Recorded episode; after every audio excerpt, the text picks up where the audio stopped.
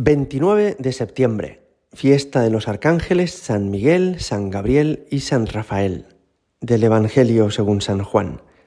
En aquel tiempo vio Jesús que se acercaba a Natanael y dijo de él, Ahí tenéis a un israelita de verdad en quien no hay engaño. Natanael le contesta, ¿De qué me conoces?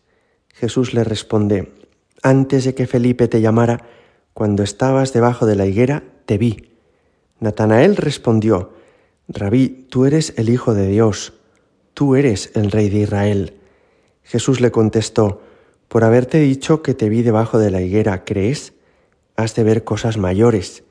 Y le añadió, en verdad, en verdad os digo, veréis el cielo abierto y a los ángeles de Dios subir y bajar sobre el Hijo del Hombre. Palabra del Señor. Me imagino que muchos sabéis que el nombre medieval con el que se conocía al Océano Atlántico era Mare Tenebrarum, es decir, el mar de las tinieblas, porque se pensaba que más al oeste de la costa portuguesa no había nada y que por tanto aquel mundo desconocido terminaría de una manera dramática. Todavía algunas personas pensaban que la Tierra podía ser plana y que si seguían navegando hacia el occidente caerían en un abismo. En el fondo, esa manera de pensar era fruto de su ignorancia, de que no habían viajado nunca más al oeste como hicieron después Cristóbal Colón y los descubridores. Había todo un mundo detrás de lo que ellos conocían que como ellos no lo habían visto nunca, pensaban que no existía. Algo así ocurre con la vida de los ángeles y de los arcángeles. Hay personas que como no los han visto piensan, Buah, esto debe de ser un cuento, ¿no?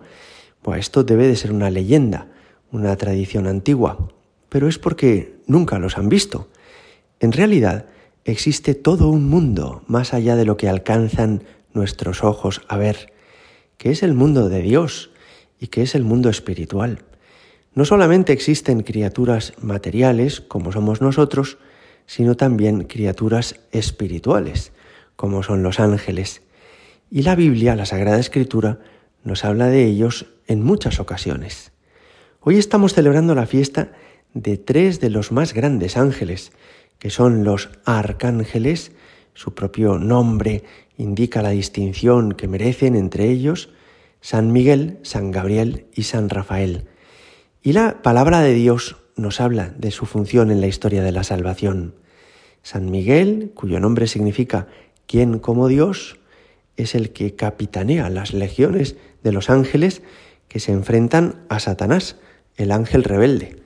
San Gabriel, que es el arcángel que se apareció a la Virgen Santísima, es el arcángel que comunica tareas o misiones que Dios quiere confiar.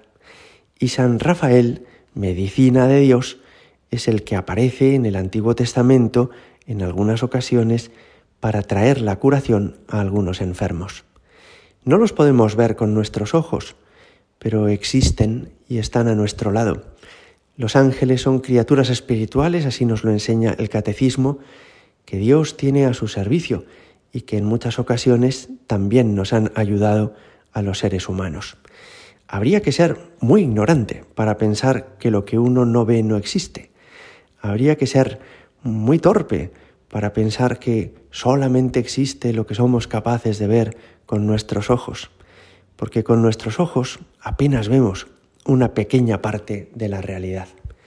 Hoy es una ocasión magnífica, en primer lugar, para felicitar a quienes tienen ese nombre, Rafael, Miguel, Gabriel, pero también para pedirle al Señor que nos conceda la humildad de entender que la realidad es mucho más compleja de lo que yo veo, que no puedo pensar que solamente exista lo que yo pueda agarrar en las manos o ver con los ojos.